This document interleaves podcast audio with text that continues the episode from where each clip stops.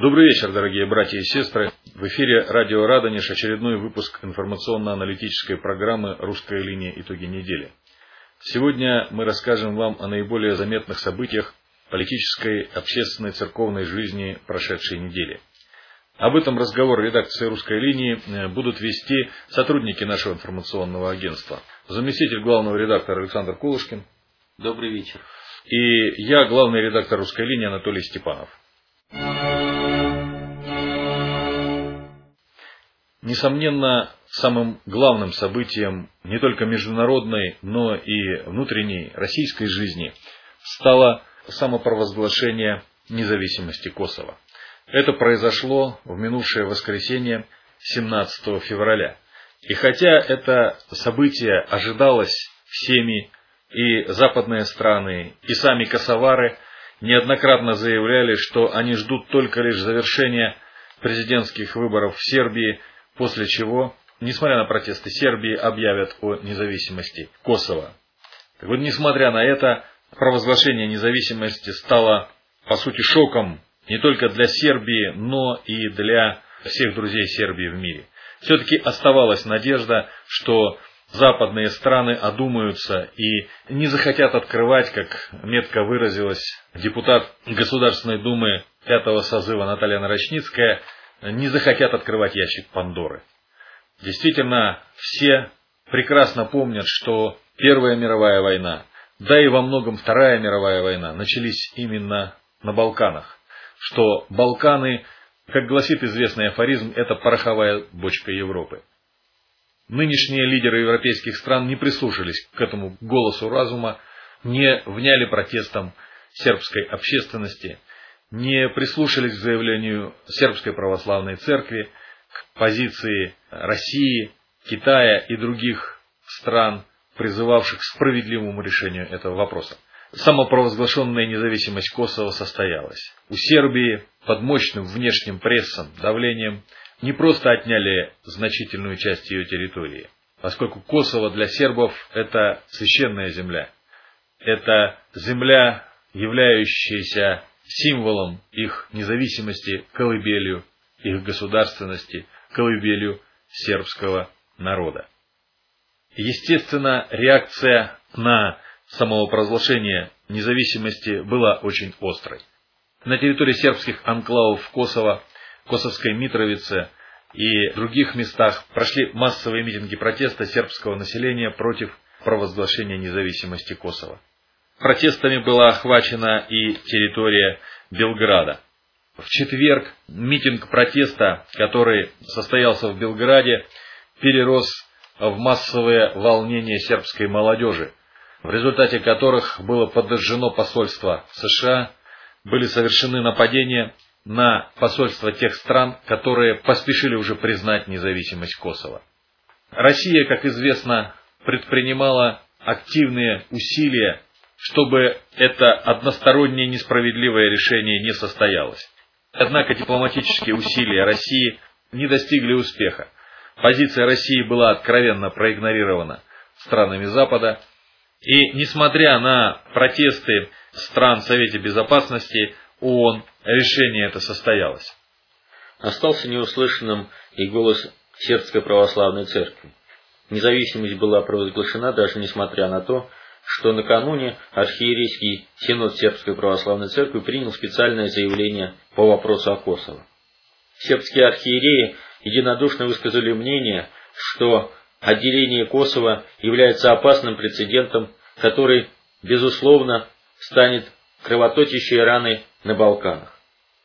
Конечно, сербы не могут отказаться от своей исконной территории, и этот конфликт будет еще долго напоминать о себе.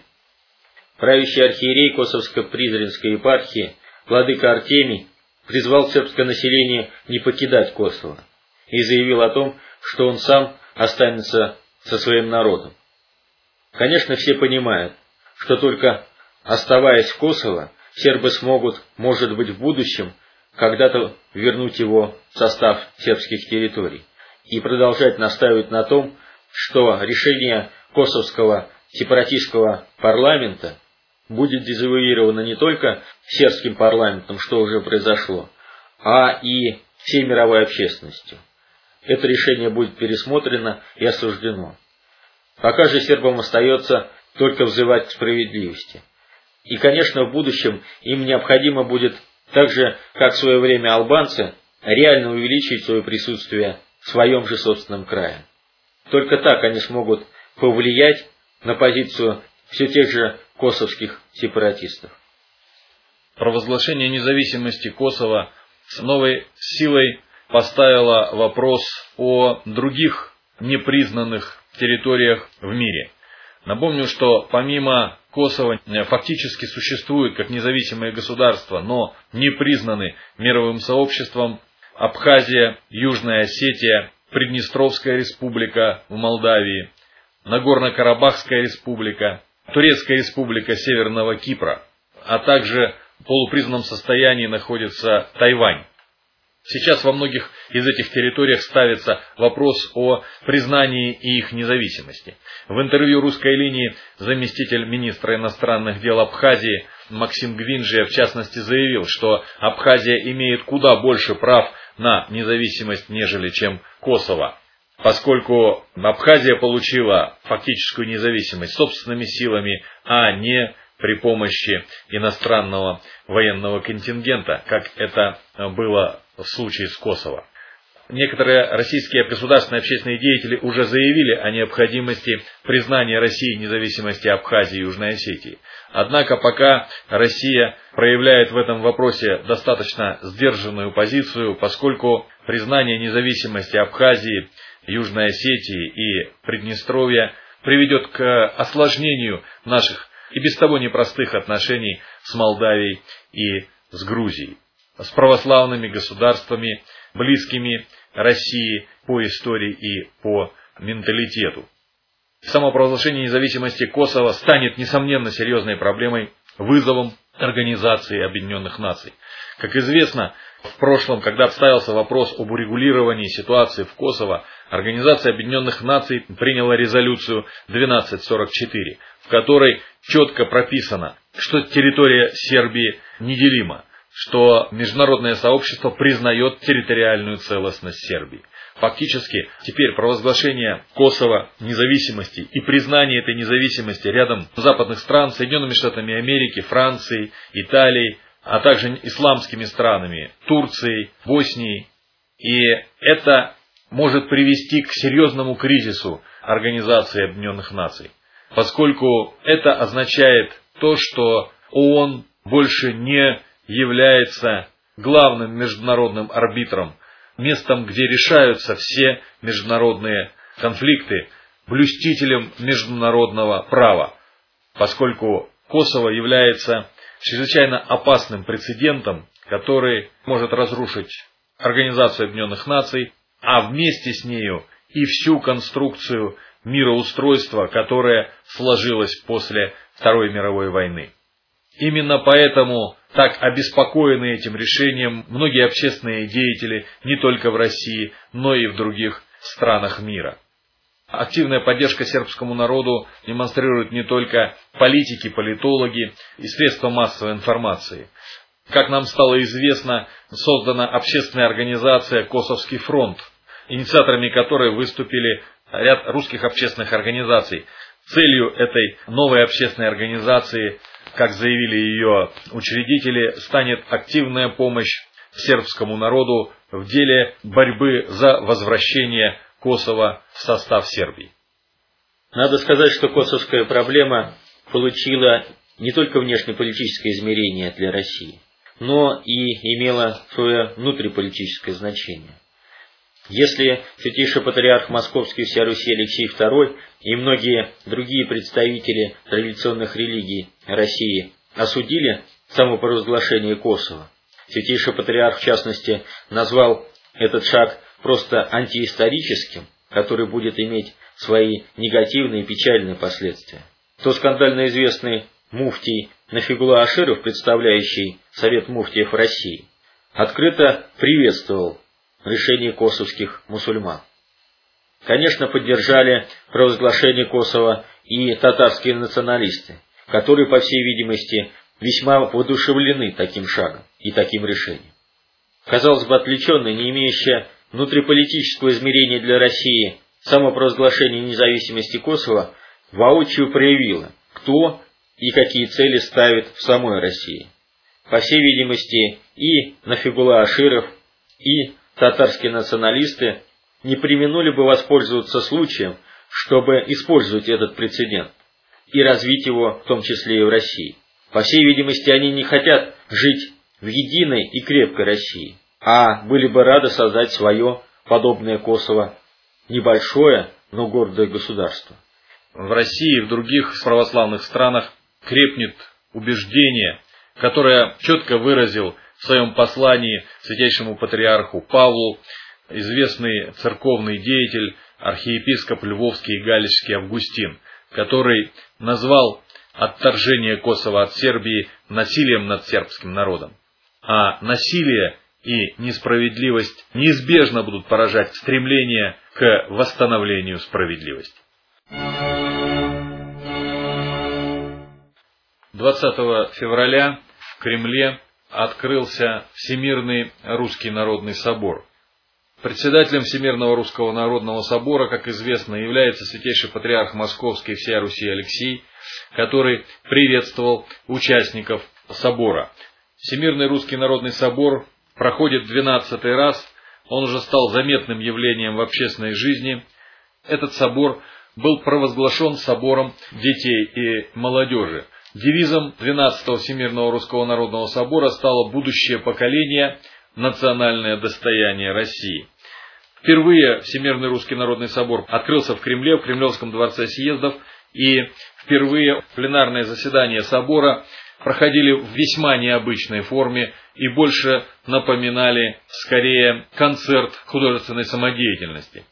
В начале работы собора с приветственными речами и докладами к собравшимся обратились святейший патриарх Московский вся Руси Алексей, председатель Архиерейского собора Русской зарубежной церкви, митрополит Лавр, полномочный представитель президента России в Центральном федеральном округе Георгий Полтавченко, который зачитал приветствие участникам собора президента России Владимира Путина.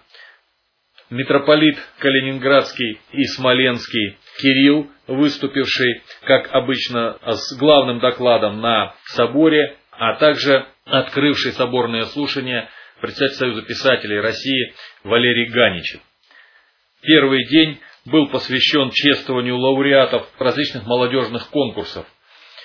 Основные соборные слушания были перенесены в несколько секций, которые состоялись на следующий день 21 февраля. Одна из важных секций «Духовно-нравственное образование и просвещение детей и молодежи» прошла в конференц-зале отдела внешних церковных связей Московского Патриархата под председательством заместителя председателя УВЦС протерея Всеволода Чаплина. В работе этой секции принимал участие ректор Уральского института бизнеса имени Ивана Ильина, доктор экономических наук, профессор Иерей Александр Меняйло, который нам рассказал о работе секции, проходившей в форме круглого стола. По словам отца Александра, главная тема круглого стола – проблемы, связанные с духовно-нравственным образованием и просвещением детей и молодежи. Этот вопрос в нынешней ситуации, когда ведется борьба за введение основ православной культуры в школе, приобретает особую актуальность и значимость, отметил священник. С докладом на круглом столе выступил также и игумен Иоанн Ермаков, настоятель патриаршего подворья Иоанна Предтечи в Сокольниках, который посвятил свое выступление военно-патриотическому воспитанию молодежи. Выступление отца Иоанна опубликовано русской линией. В рамках Всемирного Русского Народного Собора состоялась встреча полномочного представителя президента России в Центральном федеральном округе Георгия Полтавченко с лауреатами премии президента и руководителями органов по делам семьи и молодежи из 18 регионов России. На встрече были подробно обсуждены все аспекты молодежной политики. Говорилось о необходимости выделения молодым людям земли под строительство своих собственных домов, уделялось большое внимание строительству доступного жилья. Говорилось о необходимости развития и укрепления духовно-нравственной парадигмы воспитания молодежи. Подводя итоги встречи, Георгий Полтавченко отметил, что, конечно, государство старается предпринимать многие меры для того, чтобы воспитывать свою молодежь в патриотическом духе. Однако, в первую очередь, воспитание дается семье, отметил он, и уже только во вторую – в школе. Отвечая в связи с этим на вопрос корреспондента русской линии о мерах по поддержке духовно-нравственного воспитания и образования, Георгий Полтавченко подчеркнул, что он знаком с тем проектом Русской Православной Церкви, который совсем недавно был направлен в Министерство образования в связи с созданием новой компоненты «Духовно-нравственная культура» и целиком и полностью поддерживает этот проект. Он выразил уверенность, что преподавание в школе духовно-нравственных предметов, традиционных религий будет способствовать только миру и должному воспитанию подрастающего поколения. Основным документом Всемирного Русского Народного Собора является доктрина «Молодое поколение России». Обсуждение этой доктрины прошло в рамках соборных слушаний под председательством митрополита Смоленского и Калининградского Кирилла а также председателя правления фонда «Русский предприниматель» Олега Костина и философа Виталия Аверьянова, который является руководителем авторского коллектива. Окончательное принятие этой доктрины произошло уже после записи нашей передачи, поэтому подробнее об этом документе мы сможем рассказать только в следующем выпуске нашей информационной программы. На Всемирный Русский Народный Собор, который открылся в Москве 20 февраля, прибыла представительная делегация Русской зарубежной церкви. 21 февраля состоялась встреча главного редактора русской линии секретарем архиерейского синода Русской зарубежной церкви епископом Манхэттенским Гавриилом. В этой встрече принял также участие известный православный публицист, постоянный автор русской линии Андрей Рюмин. Мы попросили владыку рассказать о ситуации в русской зарубежной церкви после подписания акта о воссоединении русской православной церкви. Отвечая на наши вопросы, владыка рассказал, что некоторая часть приходов пока не признала состоявшееся воссоединение русской церкви, и хотя число этих приходов невелико, всякое разделение является болью для православных, болью для священноначалия русской зарубежной церкви. И архиереи пытаются это разделение преодолеть. Епископ Гавриил сказал, что они не оставляют надежды, что те, кто сейчас пока не признают это объединение, все-таки вернутся в лоно церкви. Среди вопросов, которые обсуждались в ходе этой встречи, был вопрос о миссии русской зарубежной церкви в России. Как известно, после русского исхода во время гражданской войны русское зарубежье восприняло это как миссию проповеди православия в западном мире. Но после воссоединения русской православной церкви понимание этой миссии, наверное, должно измениться. Владыка говорил, сказал о том, что русская зарубежная церковь во многом сохранила революционные традиции русского православия. И вот эти сохранившиеся традиции, прежде всего это традиции правильной организации приходской жизни, они, несомненно, должны быть востребованы в условиях возрождения церковной жизни в России. Мы призвали в лице владыки Гавриила русскую зарубежную церковь активнее участвовать в общественных процессах, которые происходят в России. В частности, речь шла о необходимости более активного участия представителей русской зарубежной церкви в проекте возвращения, который поддерживает, активно поддерживает русская линия. Этот проект возвращения связан с возвращением прежних названий вместо революционных нашим улицам, городам и площадям. В нынешнем году, когда в России и во всем русском мире будет вспоминаться 90-летие убиения святой царской семьи, особенно актуально звучат темы о необходимости переименования станции метро Войковская и улиц в Москве, названных именем одного из главных организаторов убийства царской семьи, а также необходимость переименования Свердловской области, места, где была убита царская семья, и носящих до сих пор имя человека, который фактически подписал приказ об убийстве.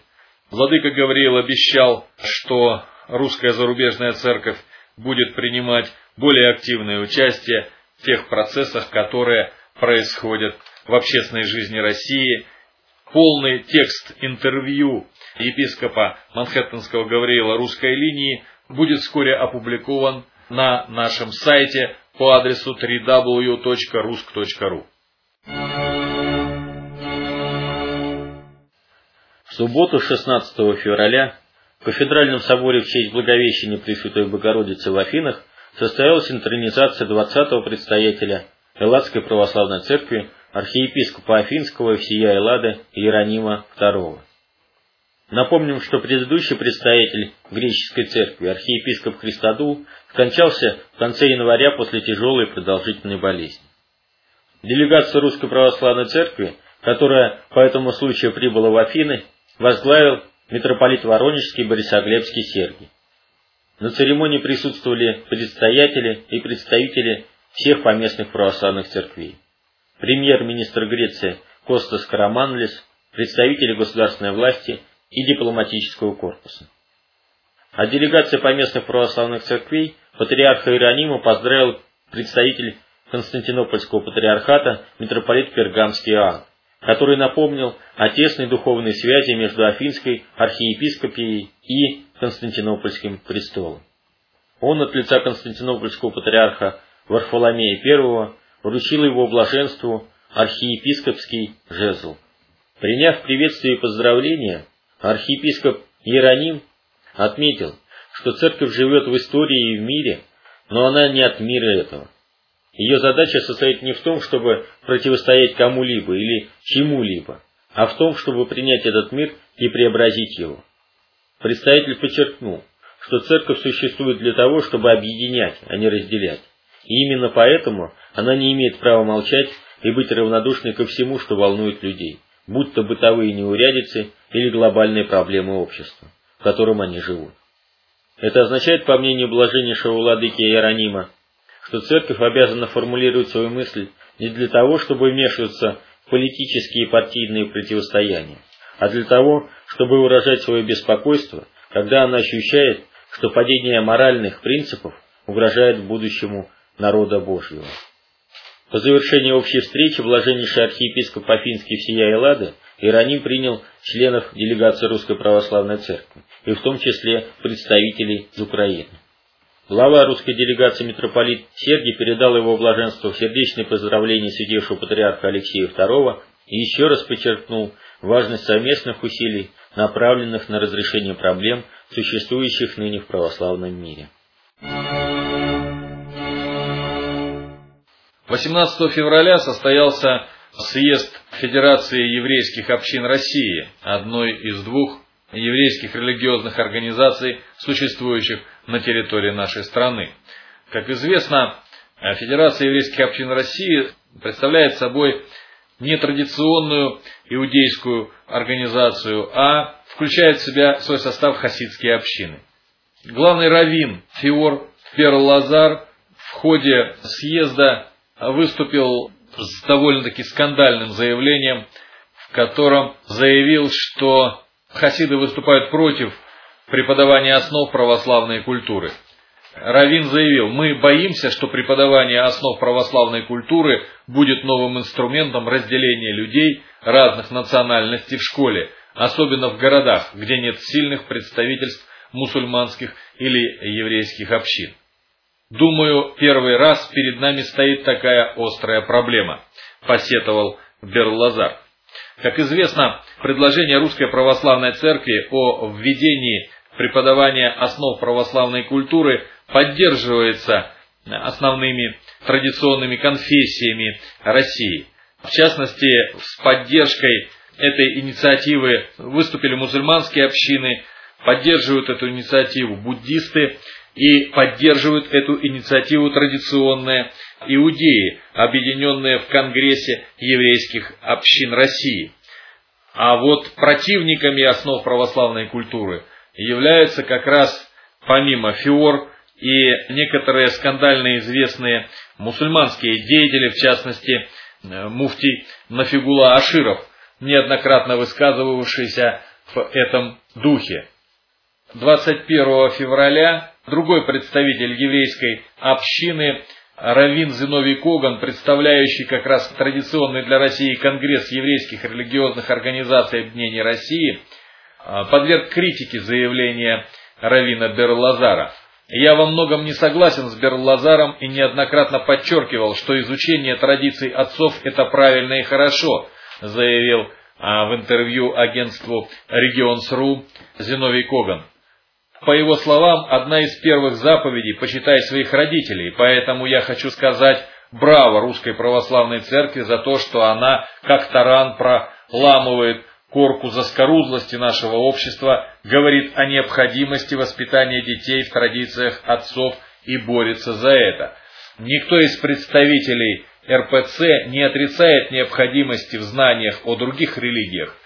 То есть общий курс истории мировых религий всеми приветствуется. Я также не вижу ничего плохого в том, чтобы еврейские дети знали об основах исламской и православной культур.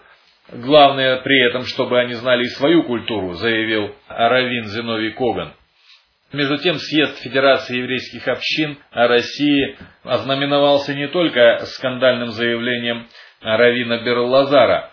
Кстати, хасиды, по мнению самих же представителей еврейской общины, представляют менее 1% всех российских евреев. Так вот, на съезде ФИОР еще один руководитель этой структуры, председатель правления ФИОР Александр Борода, заявил о необходимости внесения в календарь памятных дат России Холокоста, Дня памяти уничтожения еврейского населения в ходе Второй мировой войны. Борода заявил, что трагедия еврейского народа станет лакмусовой бумажкой всех трагедий Второй мировой войны и уроком толерантности. А введение Дня памяти Холокоста должно помочь распространению в обществе таких идей, как равенство людей, уважение и уничтожение ненависти друг к другу в зародыше. Отметим, что день, когда ФИОР предлагает отмечать в России День Холокоста, это 27 января. В этот день традиционно в нашей стране вспоминается годовщина снятия блокады Ленинграда, одного из ключевых событий в истории Второй мировой войны.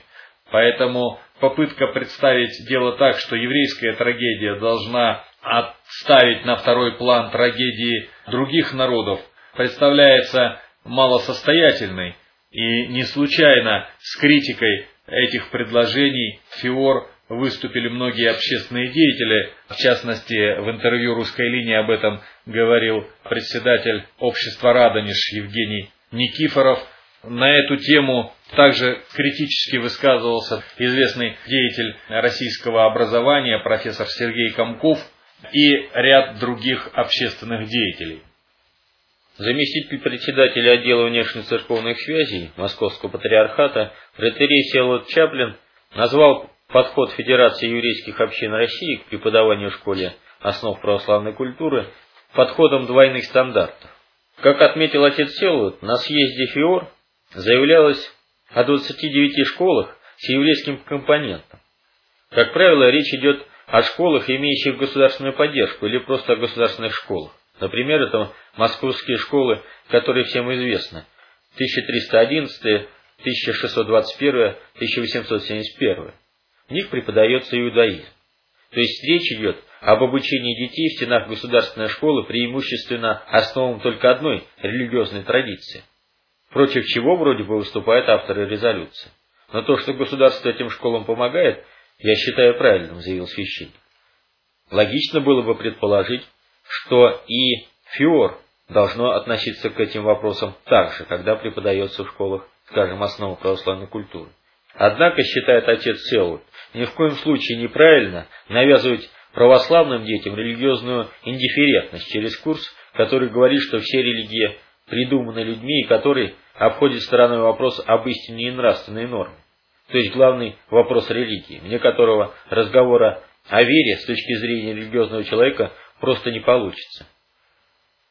Стоит также напомнить, что 20 февраля известный общественный деятель, председатель попечительского совета Центра национальной славы и фонда Андрея Первозванного, президент Мирового общественного форума «Диалог цивилизаций», главный железнодорожник России Владимир Якунин заявил, что аргументы, выдвигаемые против преподавания в школах основ православной культуры, это полная ерунда.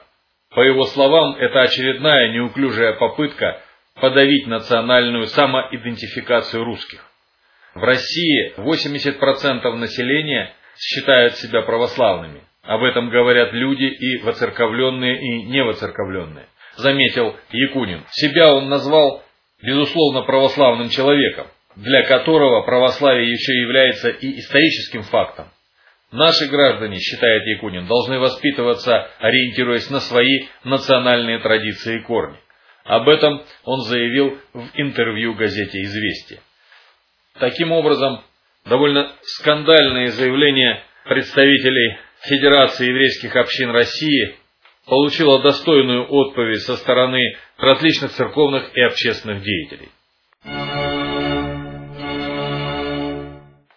Спешка с беатификацией Иоанна Павла II не может быть оправдана, если она мотивируется стремлением сделать из проводимой им политики образец, которому должны будут подражать будущие папы римские, заявил в интервью «Русской линии» известный московский пастырь, настоятель московского храма трех святителей на Кулишках, доктор богословия протерей Владислав Свешников. Комментируя непрекращающиеся попытки ускорить процесс беатификации Анна Павла II, отец Владислав отметил, что у него нет необходимой информации для того, чтобы делать заключение об истинных мотивах сторонников беатификации короля Войтыгы. Однако не исключено, что в будущем нам станут известны факты, которые подтвердят самые печальные предположения, заявил он. По мнению протеерея Владислава Свешникова, нельзя согласиться с тем, что желание причислить Иоанна Павла II к блаженным исходит из веления сердца. Как известно, не все члены конгрегации единогласно разделяют такое желание, отметил он. Отец Владислав подчеркнул, что процесс с беатификацией Иоанна Павла II несколько политизирован, но не в точном смысле этого слова, а в данном случае речь, по всей видимости, необходимо вести о том, что этот процесс политизирован именно в смысле общекатолическом. Конечно, беатификация Иоанна Павла II – это внутреннее дело католической церкви, подчеркнул отец Владислав. Однако для православных многое из того, что совершал Папа Римский Иоанн Павел II, вызывает сильное неудовольствие. Достаточно вспомнить его активную прозелитскую деятельность на Украине, в России, поэтому, уверен доктор богословия, деятельность короля Войтылы свидетельствует не о его святости, а по меньшей мере о его нравственной невыдержанности. При причислении того или иного человека к лику блаженных необходимо исходить из совершенных духовных критериев, подчеркнул отец Владислав. Иоанн Павел II не соответствовал этим критериям. Однако, может быть, для некоторых католиков, учитывая их тотальное нравственное сползание, их общую моральную деградацию и деградацию содержания католической жизни, беатификация предшественника нынешнего папы является положительным фактом, так как он все же был консерватором. 21 февраля в патриаршей синодальной резиденции в Даниловом монастыре состоялась встреча святейшего патриарха Московского Всеруси Алексия с президентом Украины Виктором Ющенко. В условиях, когда между нашими странами и нашими братскими народами складываются довольно непростые отношения, встреча предстоятеля Русской Православной Церкви и главы украинского государства является очень важным фактором для преодоления различных недоразумений и противоречий, которые существуют. В приветственном слове Святейший Патриарх отметил, что это уже вторая встреча с э, нынешним украинским лидером. Его святейшество высоко оценил значение таких личных встреч. Благоденствие украинского народа, его духовное единство и согласие в украинском обществе, гармоничные отношения, сотрудничество Украины с соседними странами – все это составляет предмет нашего постоянного внимания и заботы, не в меньшей мере, чем попечение о нашей пастве в Российской Федерации, в Белоруссии или Молдавии, в других странах, православные народы которых веками духовно окормляются Русской Православной Церковью, подчеркнул патриарх. На встрече обсуждалось предстоящее празднование 1020-летия крещения Руси, которое будет отмечаться в этом году. Это событие, как заявили участники встречи, должно стать важным шагом к установлению братских дружественных отношений между нашими странами и народами. Президент Юченко прибыл в Москву для участия в саммите руководителей стран Союза независимых государств, и в ходе встречи он пригласил в связи с предстоящими торжествами святейшего патриарха Алексея посетить Украину. 15 февраля в редакции русского общенационального журнала прошел круглый стол, посвященный теме екатеринбургских останков. Как известно, в 1998 году в императорской усыпальнице Петропавловской крепости в Санкт-Петербурге были захоронены так называемые екатеринбургские останки, которые представители власти настойчиво выдавали за святые мощи царственных страстотерпцев. Однако Священный Синод Русской Православной Церкви, рассмотрев все обстоятельства расследования, обнаружения этих останков и экспертизы, пришел к выводу о том, что в настоящих условиях Русская Православная Церковь не видит возможности согласиться с решением правительственной комиссии и признать эти останки. Поэтому в 1998 году на торжественную акцию по перезахоронению этих останков не прибыл святейший патриарх Алексей, не участвовал в богослужении ни один архиерей Русской Православной Церкви. Останки эти отпевались рядовыми священниками, как останки неведомых мучеников. За прошедшие 10 лет вопрос этот продолжал оставаться в центре общественного внимания. В конце августа нынешнего года было объявлено о том, что под Екатеринбургом в том же самом Поросенковом лагу найдено еще одно захоронение двух тел, которые следственная комиссия поспешила выдать за тела царевича Алексея и цесаревны Марии. Сейчас проводятся экспертизы, и в общество то и дело вбрасывается различная информация и дезинформация, посвященная этой теме. И вот на этом фоне редакция русского общенационального журнала приняла решение собрать за круглым столом как тех, кто считает, что екатеринбургские останки принадлежат царской семье, так и тех, кто критически относится к этой версии. В круглом столе приняли участие главный редактор русского общенационального журнала Сергей Владимирович Тимченко и шеф-редактор этого журнала Владимир Петрович Долматов, а также старший следователь по особо важным делам Следственного комитета Генеральной прокуратуры Владимир Николаевич Соловьев, который с начала 90-х годов ведет следствие по этому громкому делу. Доктор исторических наук, директор Государственного архива Российской Федерации Сергей Владимирович Мироненко, который наряду с Соловьевым э, является сторонником правительственной точки зрения, а также Сергей Алексеевич Беляев, кандидат исторических наук, старший научный сотрудник Института всеобщей истории Российской академии наук, который являлся членом правительственной комиссии и представлял в ней интересы Русской Православной Церкви. И известные публицисты Леонид Евгеньевич Болотин, признанный знаток царской темы, и Андрей Юрьевич Хвалин, богослов, помощник Ольги Николаевны Куликовской-Романовой. Вел заседание круглого стола главный редактор русской линии. В ходе обстоятельной, порой жесткой дискуссии были обсуждены все ключевые спорные вопросы, до сих пор существующие в этом деле. По итогам дискуссии участники круглого стола пришли к выводу о том, что по завершению следствия все-таки необходимо провести гласное публичное судебное заседание, в котором бы были подробнейшим образом обсуждены все ключевые вопросы, связанные с этим делом. Рассмотрены все противоречия в экспертизах, а их очень много, как в генетической экспертизе, так и в исторической, и антропологической, и уголовно-процессуальной экспертизах. Полный отчет о состоявшемся круглом столе будет вскоре будет опубликован русской линией и в несколько сокращенном виде этот отчет будет опубликован в ближайшем номере русского общенационального журнала.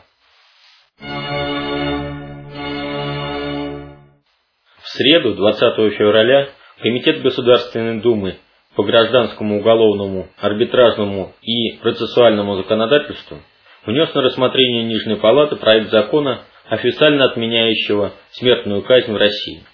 Напомним, что при вступлении в Совет Европы в 1996 году Россия взяла обязательство запретить смертную казнь, как это сделано во всех странах этой организации.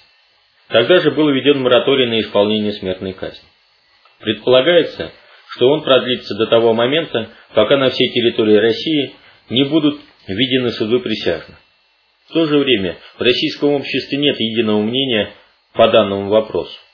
Комментируя инициативу Думского комитета о введении смертной казни, руководитель епархиального амбулаторно-консультационного центра «Воскресенье» в Санкт-Петербурге, кандидат педагогических наук Иерей Алексей Мороз, заявил в интервью «Русской линии», что смертная казнь должна присутствовать в обществе, как реальная потенциальная возможность, направленная на устрашение преступников. Необходимо, чтобы преступники и маньяки боялись совершать свои злодеяния, подчеркнул он. Однако эта мера должна применяться в исключительных случаях. Все-таки чаще следует использовать пожизненное заключение, уверен священник. По мнению отца Алексея, вопрос о смертной казни имеет большое историческое прошлое. Мы должны обратиться вглубь истории и посмотреть, как этот вопрос решался раньше на Руси.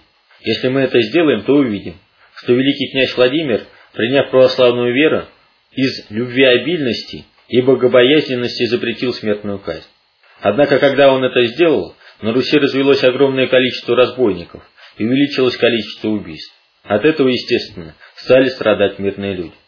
И тогда князь Владимир восстановил эту меру наказания. Неудивительно, что в скором времени преступность снизилась, напомнил священник. Поэтому, уверен он, в современных условиях смертная казнь просто необходима. Сколько было случаев, когда человек, получив 12-15 лет тюрьмы за убийство, выйдя на свободу, продолжал убивать. Известны также случаи, когда убийца выходил на свободу в результате выкупа либо амнистии и опять совершал убийство. То есть необходимо сделать вывод, отметил священник. Наша тюрьма явно не перевоспитывает. Иногда кажется, что тюрьма может только запугать, а заключенный как был убийцей, так им и остался. Перевоспитание там не ведется. Там просто загоняются вглубь злобные инстинкты. А убийца, который не приходит к Богу и не кается, там и остается. Отметим, что в России периодически раздаются призывы ввести смертную казнь. О ее необходимости говорят не только пресловутые правозащитники, но также и юристы. Предложения о введении смертной казни нередко раздаются и в суде. В частности, 19 февраля сего года гособвинитель, выступая в ходе судебных прений, на заседании в городском суде Петербурга потребовал для Дмитрия Вороненко применить смертную казнь. Напомним, что в конце декабря 2007 года прокуратура Санкт-Петербурга направила в городской суд уголовное дело 36-летнего уроженца Киргизии, гражданина Украины Дмитрия Вороненко, обвиняемого в совершении четырех убийств и пяти изнасилований. О необходимости введения смертной казни также заговорили и в связи с делом Александра Кузнецова, который несколькими ударами убил насильника-педофила, пытавшегося в подъезде жилого дома изнасиловать его приемного восьмилетнего сына. Однако нередко приводятся доводы и против применения смертной казни. Ранее в интервью русской линии председатель синодального отдела Русской Православной Церкви по взаимодействию с вооруженными силами претерей Дмитрий Смирнов комментируя намерение Европейского Союза предложить Генеральной Ассамблее ООН проект резолюции с призывом установить глобальный мораторий на применение смертной казни, сказал, что он, как христианин, против смертной казни. На этом наша передача подошла к концу. Прошедшая неделя была, можно сказать, насыщена важными событиями. Не обо всех из них нам удалось рассказать, однако время нашей передачи ограничено. Подробнее об этих и других событиях можно прочитать на нашем сайте в интернете по адресу www.rusk.ru. А мы на этом прощаемся с вами. Я напомню, что в эфире радио Радонеж был очередной выпуск информационно-аналитической программы «Русская линия. Итоги недели». О наиболее заметных событиях прошедшей недели вам рассказывали заместитель главного редактора «Русской линии» Александр Кулышкин и я, главный редактор «Русской линии» Анатолий Степанов. До новых встреч в эфире.